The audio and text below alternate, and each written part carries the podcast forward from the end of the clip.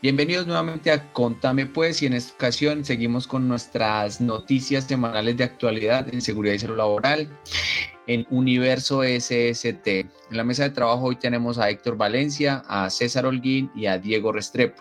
Como cada ocho días tenemos este espacio donde traemos noticias de actualidad relevantes a todo el contexto de seguridad y salud laboral. Bien, entonces vamos a iniciar con nuestro primer titular del día. En esta ocasión nos lo trae Diego Restrepo. Diego, ¿qué titular nos traes para hoy? Eh, buenas tardes muchachos, contento de estar nuevamente por acá en la mesa de trabajo.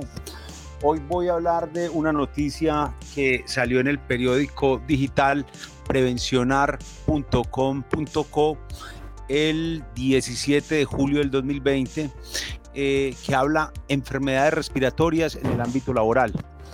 Eh, el artículo general habla de que la principal característica de las enfermedades respiratorias en el ámbito laboral es la relación causal entre el trabajo y la aparición de la enfermedad. Ellos hablan y pues de la anatomía de la superficie alveolar que alcanza aproximadamente unos 70 metros cuadrados. O sea, si cogieran el tejido pulmonar y lo extendieran, lo extendieran y pusieran sino alveolos en una capita, ocuparía 70 metros cuadrados. Eso casi que sería una cuadra. Eh, y que dice que es ventilada por unos 10 mil litros de aire diarios. Entonces dice que el pulmón es un órgano muy sensible a la inhalación. Eh, dice que la contribución del ambiente de trabajo al desarrollo de estas enfermedades respiratorias ha cambiado mucho a medida que hay más desarrollo industrializado. Eh, ellos hablan con estudios españoles, un estudio que se llama el Oriol 2010 y dice que varía mucho según los países. Eh, dice que de estas enfermedades pulmonares el asma relacionada con el trabajo es la que más alta probabilidad hay, pues o la más común que hay otras enfermedades como la neumoconiosis, las inhalaciones agudas, pues que serían la neumonitis, el cáncer pulmonar eh, y entre otras, pues. Entonces ellos cogen y empiezan a hablar acá del asma relacionada con el trabajo y dice que la exposición laboral puede llegar a representar hasta el 25% de todos los casos de asma que se originan en la edad adulta. Eh, pero dicen que la relación entre el trabajo y el asma no solo reciben la posibilidad que determinadas exposiciones laborales ocasionen el asma, sino la posibilidad de que estas exposiciones empeoren el asma existente. Mm, habla también de que mientras que el asma agrava en el trabajo puede ser el empeoramiento de un asma ya existente o puede ser básicamente un asma nueva. Mm, habla de que la diferenciación de ambas es difícil. Eh, y termina pues el articulito hablando de que en el contexto actualmente se tiende a usar el término asma relacionada con el trabajo para designar aquel asma que guarda relación con el trabajo independientemente que esta sea su causa, que lo agrave o no el trabajo pues es un artículo cortico, toca un tema interesante, pero es un tema muy profundo. Eh, si lo miráramos, puesto que si yo les hago como un resumen ahí pequeño de las enfermedades laborales respiratorias, pues uno diría, ¿cuáles son las causas más comunes? Entonces diría uno, el asma ocupacional, que ya lo dijo el artículo, el 25% de los casos de los que se enferman en el ámbito laboral de los pulmones es la parte del asma ocupacional. Luego vendría el asma agravada por el trabajo, y bueno, ¿y cuál es la diferencia de esas dos? ¿Qué es ese enredo? Pues asma ocupacional es la persona que viene aliviada, que nunca se ha tenido problemas de pulmón, no sabe que es un inhalador, no sabe que hizo urgencias porque le falta el aire y entró a trabajar. Y resulta y sucede que allá se estuvo, se expuso alguna sustancia, algún químico, algún compuesto, algún polvo, alguna partícula que lo hace que con los días la persona empieza a sentir disminución de su capacidad respiratoria, empieza a sentir que le falta el aire, que empieza a toser mucho, el pecho le silba.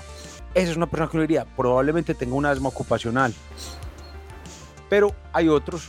Entonces, ese sería como el diagnóstico de esa persona previamente sana que empieza a asfixiarse en el trabajo y que uno podría hacer unos exámenes y unos estudios para poder eh, aclarar ese diagnóstico. Entonces uno puede hacer unas pruebas con irritantes y con ciertas sustancias o con los mismos químicos que hay ahí. Generalmente eso lo hacen los neumólogos con especialización en alergología o el alergólogo. Hacen esos estudios, test de irritación o de provocación y entonces ya la persona tiene un historial normal, espirometría sin los estímulos, eh, rayos normal, y le dan el estímulo con la sustancia que hay allá, inmediatamente hace una constricción de la vía respiratoria y eh, reproducen los síntomas. Entonces uno diría, gran chance de que sea un asma ocupacional. Esa es una que vemos. Pero entonces viene la otra, el asma agravada por el trabajo. Entonces la persona que ya es asmática de base, que la evolución normal del asma es que el niño chiquito que cada gripa termina en urgencias, que hay que estarlo nebulizando, que saben que es albutamol, que saben que son eh, broncodilatadores, ese niño que generalmente tiene ese componente atópico grande, que es que tienen moqueadera toda hora, si hace frío moquean, estornudan con el polvo, con el frío, si tiene un animalito moquean, la piel es delicadita, los ojos son muy rojitos y él lo rasca constantemente. Ese es un cuadro alérgico y generalmente hay un gran componente familiar. El papá o la mamá es asmática o ellos mismos tienen hijos asmáticos.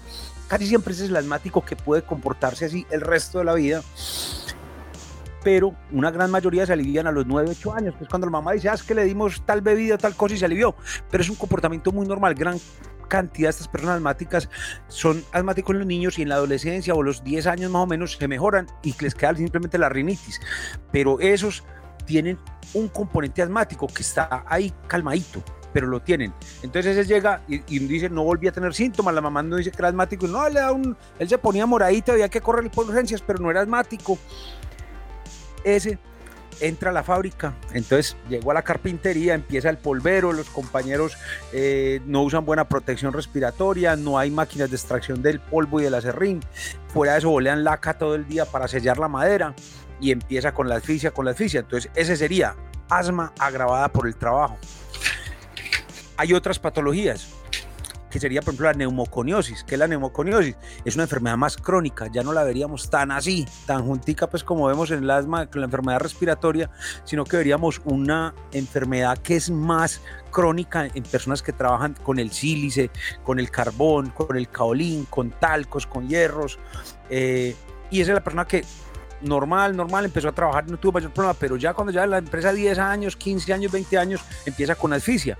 Le hacen la biopsia del pulmón y se encuentran allá los pedacitos de carbón, que es la antracosis, o se encuentran el sílice, o se encuentran eh, los detritos de caolín, de hierro, y esto lo vemos mucho en mineros, en personas que hacen pastas para frenos con asbesto, eh, recubrimientos de superficies térmicas, porque el asbesto es un buen aislante, eh, fábricas de cementos, y esa sería una enfermedad de origen laboral por una exposición continua.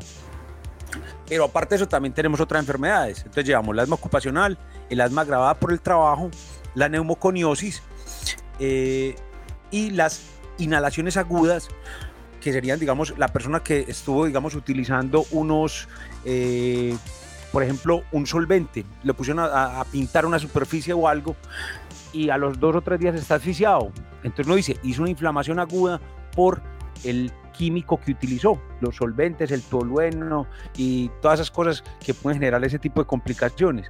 Y ya una patología respiratoria un poquito más lejos sería el cáncer pulmonar, que ya lo ve uno en personas pues mayores que también tienen exposición crónicas, siendo el gran causante, por ejemplo, el asbesto. El asbesto eh, tiene una gran, una gran relación con el cáncer de pulmón, y también es la persona que tiene una enfermedad, digamos un cáncer y se diagnostica que tiene un, un asbesto, es inmediatamente una enfermedad laboral y es una consecuencia directa de esto y hay otras patologías, que digamos las exposiciones a personas que van y, trabajan en un gallinero, entonces las aves les generan esto, o los hongos, eh, hay muchas sustancias, los que trabajan en graneros o en estos silos grandes donde almacenan harinas y maíz, esas fermentaciones de ese grano producen dióxido de nitrógeno y otras cosas que también les generan asfixias. Entonces interesante, interesante el tema. Eh, yo pensaría que hay que leer mucho, hay mucha tela para cortar ahí. Ahí les recuerdo que están las gatizas, de, las gatizos de enfermedades eh, pulmonares, de neumoconiosis, eh, para que lean bastante de eso y y de pronto se instruyan un poquito, digamos, qué elementos de protección deben hacer, eh, qué medidas de contención hay, hay que tener ante y para prevenir estas enfermedades. Eh, yo creo que Wilson me quería como preguntar algo. Pues digamos con el enfoque que le das de, de las personas que de pronto nacen o, o, por patología o genética traen este asma y luego ya evolucionan el tema laboral. O sea que es de vital importancia que se hagan las, las espirometrías en los exámenes médicos ocupacionales pero por ejemplo también eh, eh, encuentra uno que de pronto estas personas eh, les preguntan que si usted es asmático o ha sufrido en algún momento y pues muchos ni se acuerdan o no recuerdan por la edad, de pronto les dio muy jóvenes y otros pues lo niegan por miedo a que de pronto les nieguen el trabajo. Creo que es como también algo que hay que ver en ese tema, ¿no? Muy, muy, muy, muy importante ese aporte, Wilson, que me había pasado. Y es claro, cómo prevenimos. O sea, cualquier enfermedad uno tiene que decir, bueno, prevención primaria, secundaria y terciaria. ¿Cuál es la prevención primaria? Pues tratar de que esa persona no se exponga ahí. Entonces uno dice, ¿cómo hacemos para para buscar el trabajador que de pronto tiene esa patología? Las personas en los exámenes ocupacionales, entonces está el interrogatorio. ¿Es usted asmático? Hay muchos que le dicen uno que sí, otros le dicen que no. Otros les cuentan a uno, a mi evolución fue así, a los 10 años dejé, de asfixiarme, eh, a veces por ahí las gripitas me congestionan un poquito, entonces me inhalo con salbutamol y mejoró mucho. Ese es un, pero ya se va marcando un factorcito de riesgo. Entonces, uno, digamos, puede decir, con el examen físico uno esculta el pulmón y a veces dice, a veces encuentra uno que le pita el pecho, lo que llamamos los médicos civilancias, y eso también va sumando al factor de decir, este puede que no sienta su asfixia, pero tiene su componente. Entonces vienen estudios paraclínicos que nos ayudan a reforzar eso. Entonces la espirometría, la espirometría que la odian tanto los trabajadores, pero nos habla mucho de la capacidad pulmonar y en los asmáticos o personas con enfermedades restrictivas pulmonares, uno ve que tienen afectadas las espirometrías. Entonces ya va formando. Entonces dice, tiene antecedente de asma, el examen físico le pitaba el pecho un poquito, tiene una cara alérgico, que los ojos congestionados, la nariz pálida. Entonces todo eso va sumando. Y una espirometría afectada. Uno diría, esta persona tiene una restricción para exponerse a ambientes de material particulado, humos, gases químicos o ambientes muy fríos como los de las cavas porque muy probablemente se va a descompensar. Ahora es, uno puede ir un poquito más allá, uno puede pedir una radiografía de toras que también le ayuda a ver cómo está el parénquima pulmonar y podría hacer pruebas de alergia y todo, pues, pero quedaría mucho más costoso. Yo pensaría que una buena historia clínica, un buen examen médico y una espirometría dan muy buena probabilidad para prevenir y augurar cómo le va a ir a esta persona en ciertos tipos de trabajo. Ahora hay un problema, que estamos con la pandemia del COVID-19 entonces, este tipo de exámenes como la espirometría, estamos eh, tratando de no hacerlo porque hay más posibilidad de contagio y que riegue el virus, la persona soplando para el personal que lo hace y el ambiente pues de donde se está realizando. Entonces, se podrían utilizar sustitutos como es una buena encuesta de síntomas respiratorios hecha por un, puede ser por el mismo médico o por un terapista respiratorio que le haga todo un, una batería de preguntas, se ha llegado a asfixiar, ha tenido problemas respiratorios y buscarle cositas. Ha consumido, fuma, eh, consume tóxicos, ha trabajado eh, expuesto a solventes, a pinturas. Entonces todo eso va sumando y mandarle una plaquita de toras. Con eso uno por lo menos puede eh, dar un pronóstico. No puede comprometer tanto como lo haría con la espirometría, pero podría uno comprometerse un poquito. Es, es muy importante lo que escuchaba con respecto a las evaluaciones médicas ocupacionales y es que a veces los trabajadores tienen como cierto recelo a, la práctica de las evaluaciones ocupacionales porque les da miedo que a veces les haga alguna recomendación o restricción, que es muy diferente. Entonces, eh, muchas veces se, torna un poquito incómodo porque los trabajadores piensan en muchas ocasiones que que es que le van a limitar su trabajo y mentiras que con las evaluaciones médicas ocupacionales lo que se está haciendo es que si tiene una patología no se vaya a agravar más en su trabajo, ¿cierto? Entonces eso, eso parte del, del principio pues de la prevención de la salud y de las enfermedades en este caso. Entonces que, quería hacer ese pequeñito aporte ahí. No, muy importante, muy importante eso. Y sí, hay una predisposición y a nadie nos gusta que nos digan que no. Y uno a veces por la premura y la necesidad, uno dice, no, déme lo que sea, que yo tengo un problema grave auditivo, por ejemplo. Y póngame, yo manejo ese, ese, ese martillo neumático, así tenga la protección y todo, algo le va a quedar. Entonces una persona de 30 años que en 5 años va a estar sordo y si no va a conseguir trabajo. Entonces a veces es duro y la gente no quiere, digamos que le diga, no, ese trabajo no es el ideal para usted. Pero a la larga o inclusive ni siquiera larga, a mediano plazo, le estamos salvando la capacidad de que esa persona pueda seguir laborando. Una persona asmática que lo metemos a eso, a trabajar con, póngale el ejemplo pues que yo veo mucho, es eh, la industria de la madera. Uno ve que hay demasiado material particulado y manejan muchos químicos, selladores, lacas. Entonces, tienen un riesgo gigante del deterioro pulmonar Entonces, sí, hay que, hay, que decirle a la gente y que buscar otras opciones. Hay muchos más trabajos eh, y buscarle pronto un perfil más adecuado. Pero sí, hay que hacer ese, ese, ese tamizaje, de verdad que sí.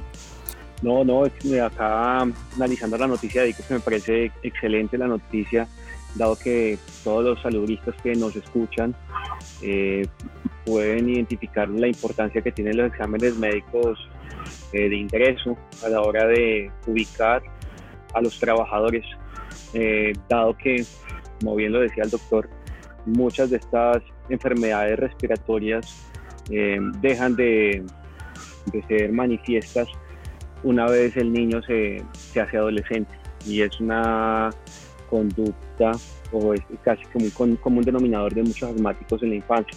Entonces el mensaje a, los, a todos los saludistas para que tengan un buen oído y, sean muy inquietos a la hora de elaborar o mandar a hacer un buen eh, profesograma para los exámenes médicos de ingreso y poder ubicar de forma adecuada según eh, los antecedentes eh, respiratorios de los trabajadores.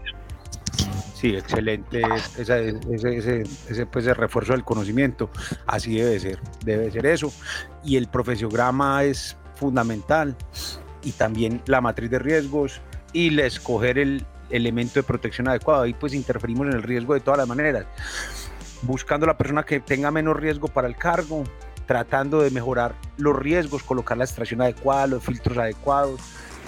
Eh, disminuiríamos la incidencia de eso. Y vienen también los exámenes periódicos. Si le hacemos una espirometría al principio y lo vemos al año y tiene un problema ahí, ahí hay que ahondarle, hay que buscarle a ver, no esperar a que ya esté pues con, con inhaladores. Gracias por la noticia, excelente. Vamos entonces con la siguiente noticia que nos trae Héctor. Claro que sí, Wilson, muchas gracias eh, por esta oportunidad. Un saludo muy especial a todos los que escuchan este podcast. De verdad que lo hacemos con mucho cariño. Y el titular de la noticia que les traigo en este momento viene en forma de pregunta y es la siguiente. ¿Tiene futuro la demanda contra el Estado por los muertos de la tasajera? Ojo que esta es una noticia que ha causado mucha polémica los últimos días. ¿Por qué? Porque ya van 41 decesos. Bien, van 41 personas que han perdido la vida eh, producto a este accidente por llamarlo así, porque hay muchos eh, aspectos que entran a jugar en esta noticia. Fue publicada hoy a la 1 y 13 de la tarde, eh, donde las personas o las familias de las víctimas eh, están demandando al gobierno por una cuantiosa suma de dinero, porque supuestamente ellos dicen, establecen que es el gobierno el que tiene la culpa de lo que pasó pues eh, en esta, en esta localidad. Básicamente, así a grandes rasgos lo que pasó fue que un camión transitaba por esta zona llamada La Tasajera, ¿sí? Eh, y el camión tuvo un accidente, se vuelca y unos, unas personas, unos habitantes de la zona se arriman pues a realizar saqueos. La teoría dice que el camión explotó eh, al momento de que intentaron extraerle la batería. ¿sí? Entonces ahí vengo a analizar un punto muy importante y es desde el tema de la seguridad. ¿sí?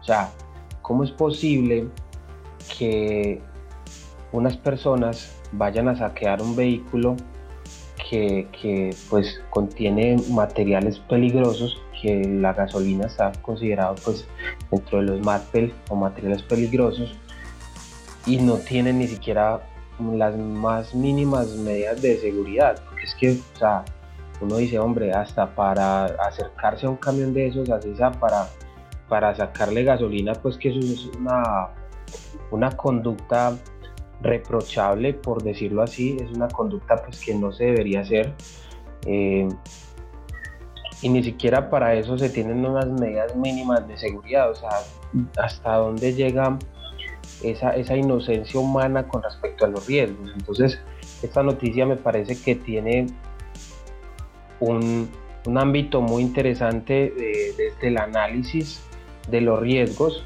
¿sí? porque eh, según las noticias lo que dicen es que la explosión fue causada eh, por eh, alar o intentar sacar la batería.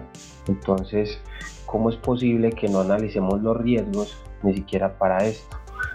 cuando salió en las noticias, los conductores que acostumbran pasar o, acostumbran transitar por esta zona eh, tenían mucho miedo que se fueran a quedar varados o que fueran a necesitar algo por esta zona porque ya es una zona muy famosa donde ya ocurrían muchos eh, robos y muchos saqueos de este tipo. Em, me llama mucho la atención de, del por qué la comunidad le, le, carga la culpa al gobierno, ¿sí? Sí, pues, hombre, nadie está libre de un accidente de tránsito, como lo hablábamos, de, qué días, de pronto los que escucharon la, capacitación de, de plan estratégico de seguridad vial. y en ese orden de ideas, eh, ¿cómo es posible que la comunidad vaya a hacer pues eh, algunos de estos robos a, a, los vehículos? Entonces, es, es, bastante complicado el tema, sí, o sea, no me cabe en la cabeza cómo pueden demandar al gobierno. O sea, hagamos este análisis por llamarlo así. O sea, yo voy a robar un vehículo de gasolina donde tomo una, una decisión errada, ¿sí? Una, una, decisión errada, voy a robar un vehículo de gasolina y me pasa un accidente, entonces mi familia va a demandar porque yo eh, pierdo la vida haciendo un, acto de mala fe que sería en este caso eh, los robos. Entonces es, es, bastante interesante y por eso traigo esta noticia en este momento para analizarla. Y me queda la, la duda pues porque o sea, es una, ya es una demanda y pues tienen que hacer las respectivas investigaciones.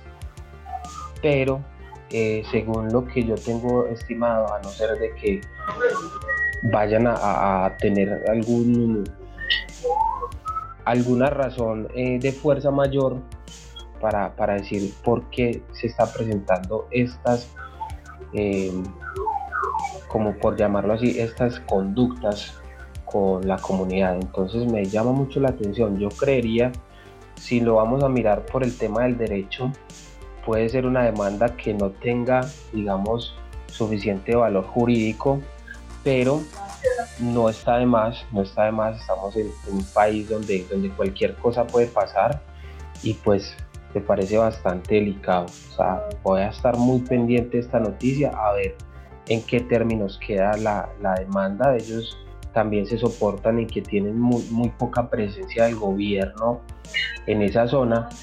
Entonces, pero pues, o sea, yo digo que en, en, en aras de la seguridad y en aras de la honradez, ahí no, no hay pues excusa que valga, o sea, eh, la honradez y la seguridad van muy de la mano también, sí, pero no, pues para mí no es excusa pues que es que el gobierno los tiene olvidados, o sea, hay muchas cosas por hacer, hay muchos trabajos por ejecutar, entonces la idea es pues como eh, un llamado a la atención de las personas que, procuremos hacer cosas diferentes, pero pues no, no hacer estas conductas eh, tan reprochables, por llamarlo así. ¿Qué opina la mesa de trabajo con respecto a esta noticia? Un tema con, con, este, con este tipo de noticias es que no es la primera vez que, que, estos eventos terminan en, pues en hurto, delito y tragedia. Y aparte pues que intentan demandar al Estado asumiendo o alegando eh, que los abandonan en ciertos aspectos, pero pues no es justificación para hacer ese tipo de delitos de hurto, porque eso es básicamente hurto y además porque no tampoco no es la primera vez que pasa en esa zona, ¿no? Porque también están las noticias eh, decían mucho que que por el tema de la costa, entonces se convirtieron esto en un tema regionalista y no, esto ha pasado en varias ciudades del país, en Bucaramanga, en Cali, en diferentes vías donde los por la digamos la velocidad que van estos vehículos y también por la misma vía, eh, las condiciones esos vehículos terminan volcándose y muchas personas pues al ver la, la situación eh, utilizan esta modalidad de hurto básicamente. También se ha visto casos contrarios donde en vez de hacer el hurto lo que hacen es ayudar al conductor, ayudar a, a recoger parte de la mercancía.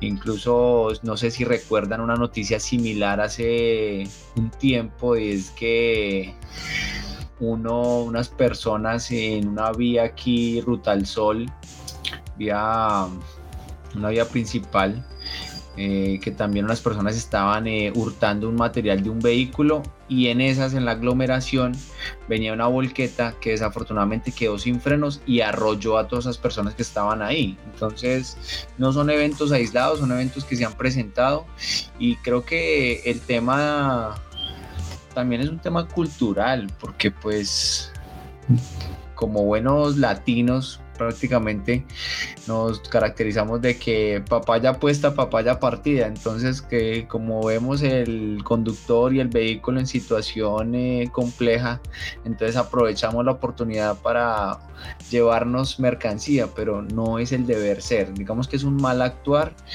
y pues desafortunadamente esto también muchas veces lo toman como pretexto para tratar de sacarle al gobierno alguna tajada. Pues vamos a ver en qué termina. Pues, pues yo estoy en desacuerdo de que hagan ese tipo de, conductas esperando recibir algún tema económico, pero pues es un tema cultural que hay que tratar fuertemente. Eh, Wilson Héctor, pues sobre eso un comentario sobre la noticia. Eh, a mí eh, a mi modo de ver, pues sale a flor de piel lo que manifiesta Wilson y es eh, las raíces culturales que tiene la población latina. A veces pensaría uno es esa descendencia histórica que tenemos de, de aquellos colonizadores, que según los libros de historia, pues no eran eh, propiamente gente sana, sino que prácticamente eran barcas cargadas de delincuentes y presos uno no sabe si, entenderlo de esa forma el comportamiento laboral de las personas. Desde luego hay un, un, trasfondo social y económico. Hablamos de un país en vía de desarrollo, con condiciones de abandono, de abandono social, donde un porcentaje muy bajo de su población tiene acceso a la educación, allí se evidencia una carencia bárbara en educación que se traduce en los actos inseguros que conllevan precisamente una tragedia. Eh, sobre la gran pregunta, ¿prosperará o no prosperará aquella demanda? No, no, no, no tengo mucho para agregar, realmente no soy profesional en derecho.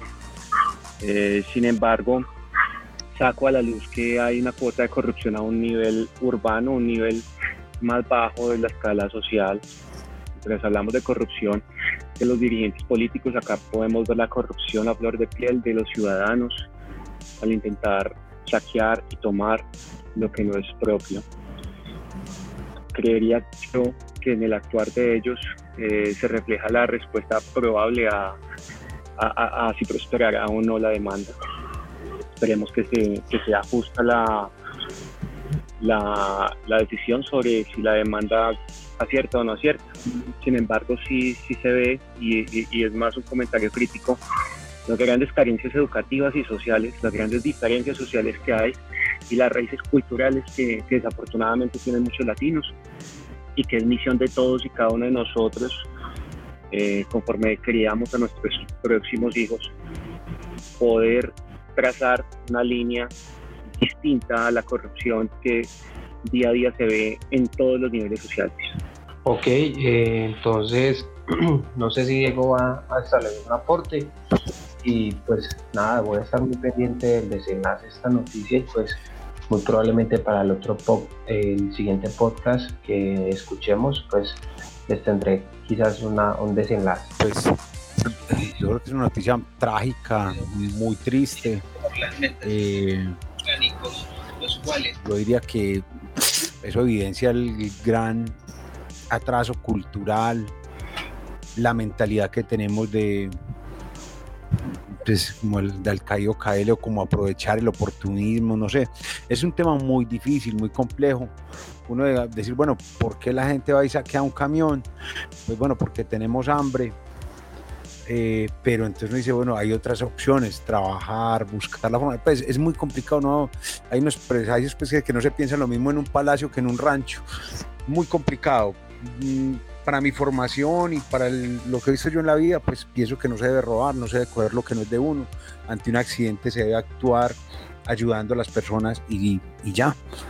Mm, entonces, pues me parece muy complejo y peor todavía uno ver que, pues bueno, yo voy, cojo y me apropio de lo que no es mío y para remate voy a demandar al Estado. Pues no, muy complicado, pero que definan eso, pues la gente, las ramas judiciales y todo, pues que tienen como esa formación en dirimir respecto a cosas éticas. Pues en mi modo de ver, mm, pienso que no debe ser y pienso pues que es pues como ser uno muy conchudo, que yo estoy robando y para remate voy a demandar.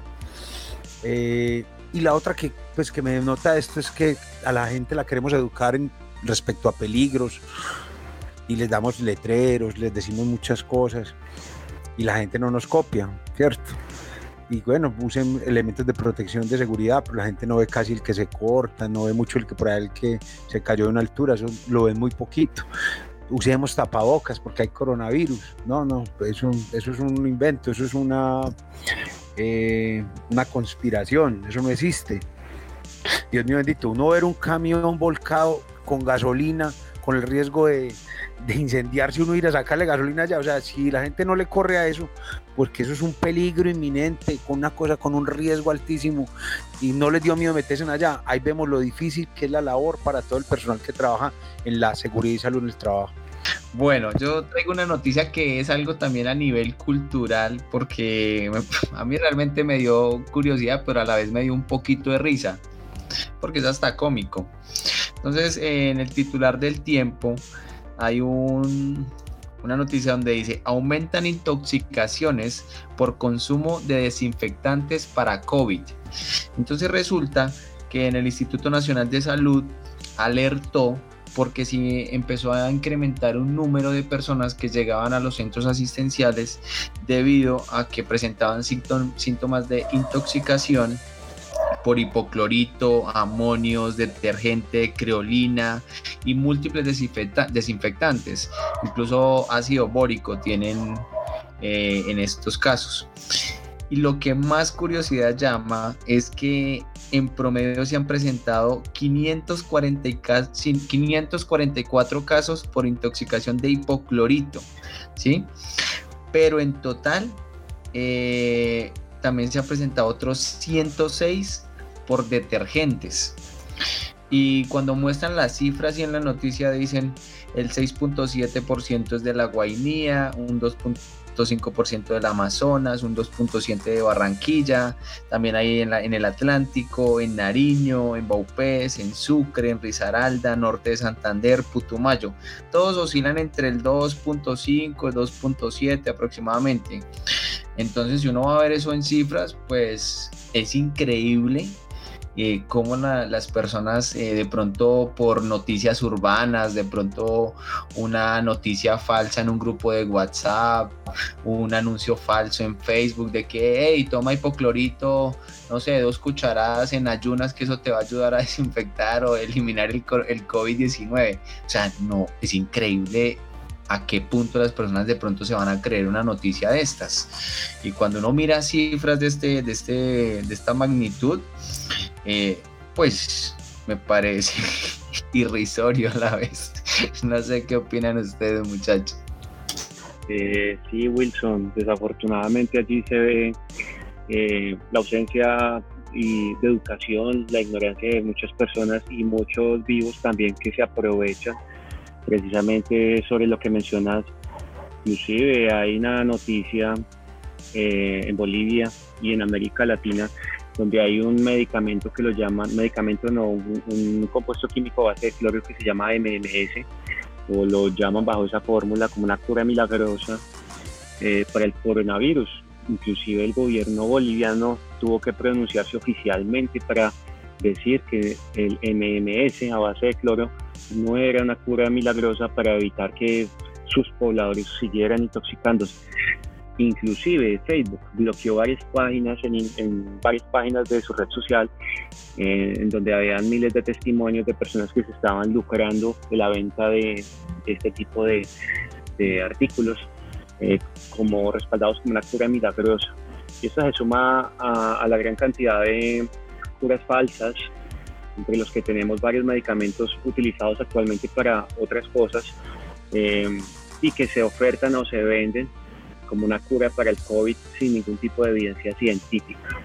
Entonces, eh, increíble, pero allí con esa noticia que, que, vos traes el día de hoy se da uno cuenta eh, del impacto negativo que tienen las redes sociales, la ignorancia, la combinación de redes sociales con influenciadores negativos, estafadores y la gran cantidad de personas eh, sin acceso a la educación o, bueno, ni siquiera eso, porque también hay casos de profesionales de la salud eh, afirmando el uso de elementos ingeridos a base de cloro. Entonces uno no sabe hasta dónde eh, viene el nivel de ignorancia de la gente. Si hasta gente con formación eh, mm, habla, afirma de que estos compuestos sirven como una cura milagrosa sin ningún tipo de evidencia científica.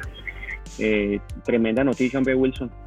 Sí, es que me acuerdo mucho cuando Richard, eh, bueno, Richard que lastimosamente no pudo estar por acá, pero más adelante lo tendremos que Donald Trump sugería tomar desinfectantes para, para eliminar el coronavirus, o sea, parece algo muy, muy, eh, muy bizarro, de verdad que este tipo de cosas pues no tienen cabida de pronto en una cultura donde la gente es un poco más, eh, tiene un poquito más de educación realmente, porque realmente decir pues que los desinfectantes pues eso no tiene evidencia científica. Eh, incluso por allá en Estados Unidos también hubo un, pastor que decía que tenía la cura contra el coronavirus y se puso a aglomerar un poco de gente porque decía que milagrosamente los iba a curar y días después salen las noticias que el pastor murió por cuestión del coronavirus. Entonces, muy, muy pendiente con qué fuentes o qué noticias vamos a creer. Entonces, me parece muy, muy buena la noticia. Se escucha un poco bizarro, pero uno de verdad que no lo termina de creer. Sí, eh, es peligroso, es muy peligroso el, consumo de estas sustancias porque pues el hipoclorito, el amonio como tal, son unas bases muy fuertes. Pues hablando de la escala de pH, las sustancias que ácido es el jugo de un limón y básico el bicarbonato de sodio. Entonces los extremos, el ser humano está como en la mitad, como el pH de 7.4, 7 por ahí como en un equilibrio. Entonces, cuando vos tomas una sustancia de estas, como el, hipoclorito, eso te causa una quemadura severa, una quemadura que hace, empieza en la lengua, y termina por allá en el yeyuno. Entonces, las secuelas son graves. La quemadura esofágica causa una estrechez y la gente va a sufrir mucho después porque tienen que hacerle dilataciones para que puedan comer. Muy, muy fregado. Y eso pues si los tratan y si salen de esa, porque puede que muera un niño chiquito que le den un vaso de límpido, adiós. Muy peligroso. Yo pienso que ahí la, seguimos insistiendo en la educación, la educación a la población. Eh, y que el tema del manejo del coronavirus es muy complejo. Hay, han discutido muchos medicamentos y todo lo que van diciendo se vuelve un boom. Entonces inició eso, entonces que empezó un producto inmune farmacológico, que se me fue el nombre, pero que a la final no ha sido probado con nada. Pero bueno, por lo menos era de venta libre farmacológica y fue el boom. Después las pastillas de cloro para la malaria, entonces todo el mundo consiguiendo cloroquina. Después que la ivermectina, después que los esteroides mucho cuidado, no hay medicamento que pase por como un haz de luz a través de un cristal sin tocarlo ni mancharlo. Todo medicamento te cobra el servicio, sea el que sea. Un acetaminofén que es el amigo de, los médicos, el acetaminofén, eh, es muy suave, pero si se toman las cantidades que no son, te puede dar un daño hepático, te puede dar ciertas cosas. Eh, un ibuprofeno te quita un dolor, pero te puede causar una hemorragia, un perforarte una úlcera, dañarte el riñón y así. Todos los medicamentos en general cobran su servicio, por eso tienen que ser muy juiciositos con lo que te manden. Otra modalidad es que van a las farmacias y les ponen antibióticos y un montón de cosas que no tienen eh, indicación o que nos frenan la sintomatología y entonces ya cuando la gente nos llega a consultar están muy complicados. Entonces, ojo con eso de autorrecetarse y mucho menos con tomar pues, bebidas así porque muy peligroso. Y bueno, yo creo que respecto a ese tema es educación, muchachos, no más. Simplemente que pues es muy charro que las personas caigan en estas noticias falsas por desconocimiento, lo que manifestaba César. listo, César nos trae una noticia súper interesante también con respecto a todo lo que se ha visto últimamente con el COVID-19, sobre a veces hay pronto un poco de desinformación en algunos aspectos, entonces hoy César nos trae un poco de claridad en este contexto. César, ¿qué nos traes el día de hoy? Hola Wilson, ¿cómo estás? Eh, hoy te traigo el siguiente artículo de la Universidad de los Andes eh, sobre el coronavirus. Habla sobre el contagio de COVID en espacios abiertos. Entonces, resalta la importancia de que entendamos cómo es el modelo de propagación del virus SARS-CoV-19.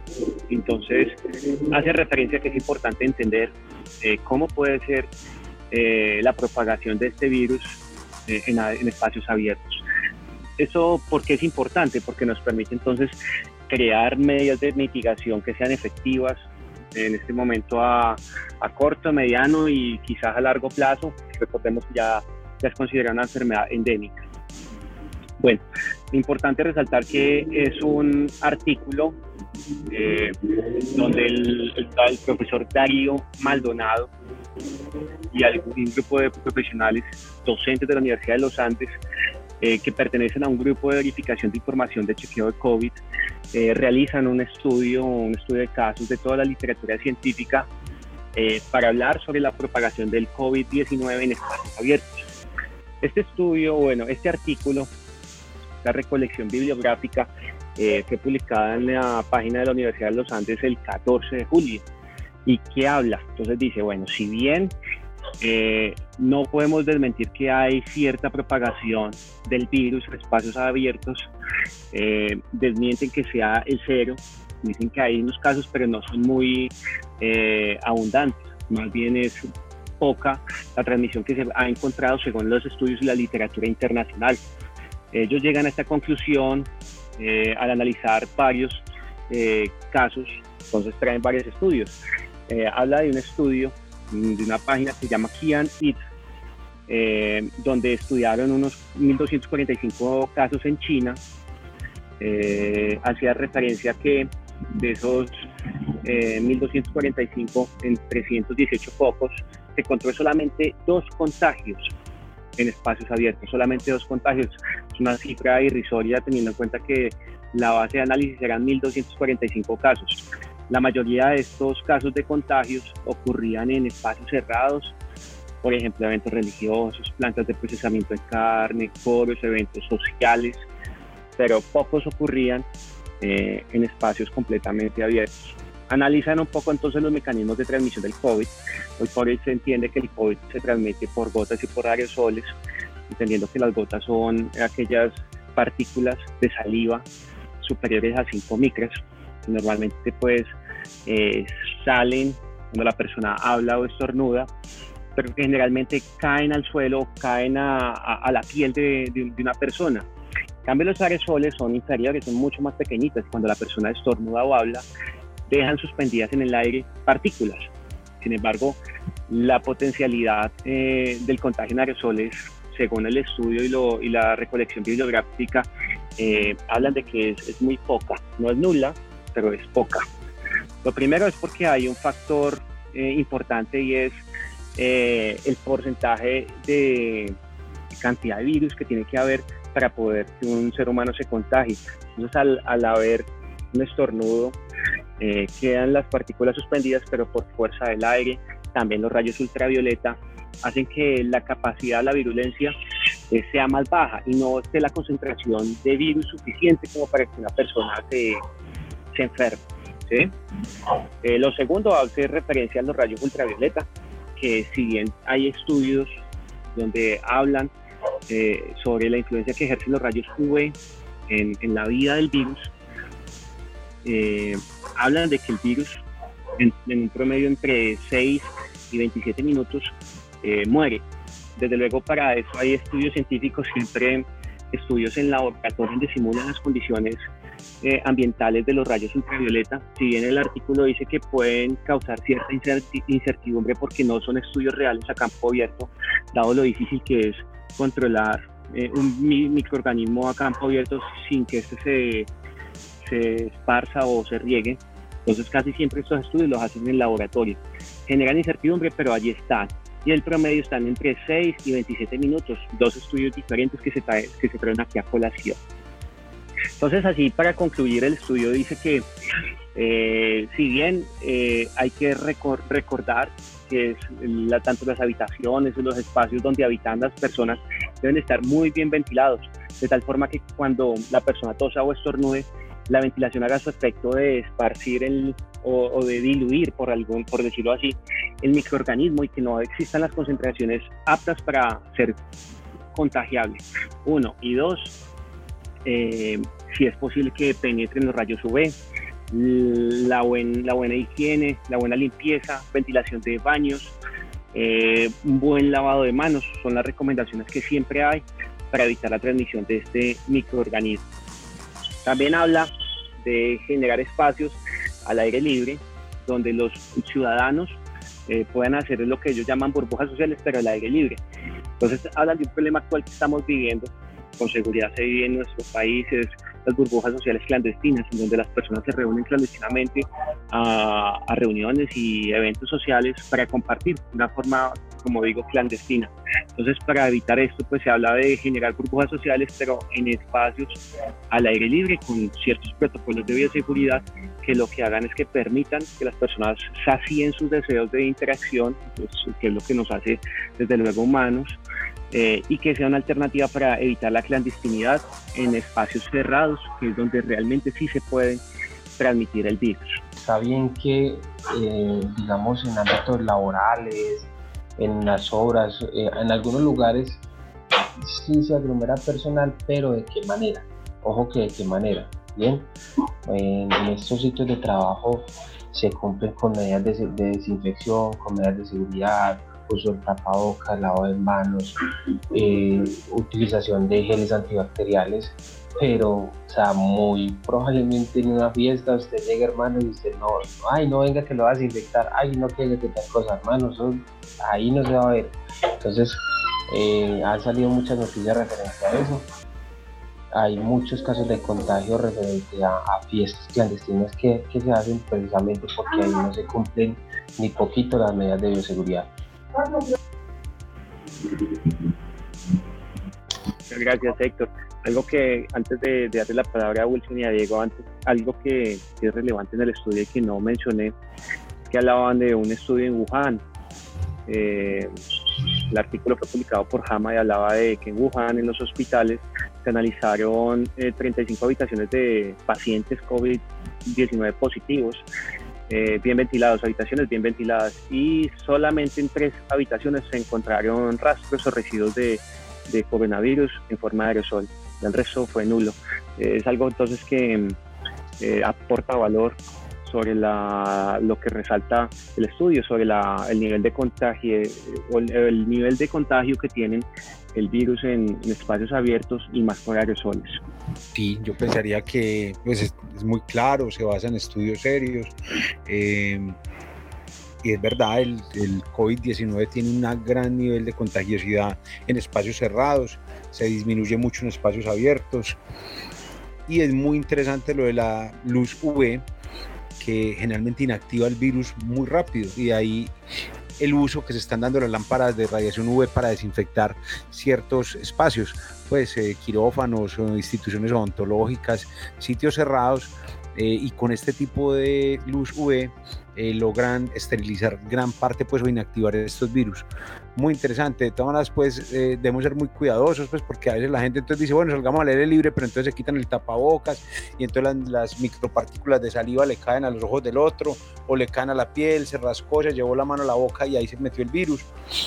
Pero, pero sí, es muy baja la, la, la contagiosidad que tiene en espacios abiertos y pero seamos, tenemos que ir siendo muy juiciosos y acatar mucho, pues, como todas las medidas que hay con estos aislamientos, por duros que nos den, eh, disminuyen en gran parte los picos de contagio que se están dando.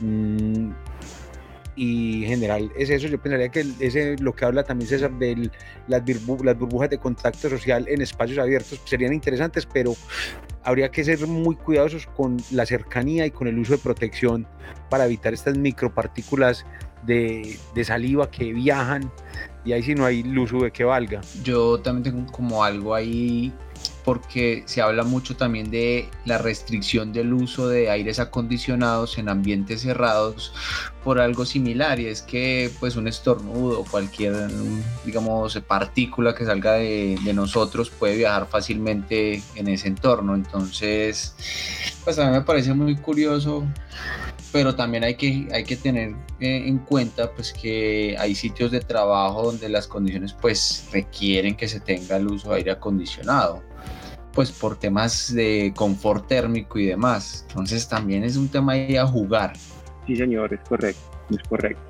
De pronto sería un mensaje como para eh, resaltar también el estímulo a la, a la población como una medida de escape a nivel psicológico para evitar posibles enfermedades psicológicas y también el fomentar espacios al aire libre, eh, más sobre todo en escenarios deportivos, eh, desde luego con los adecuados protocolos y una buena educación en salud a la comunidad.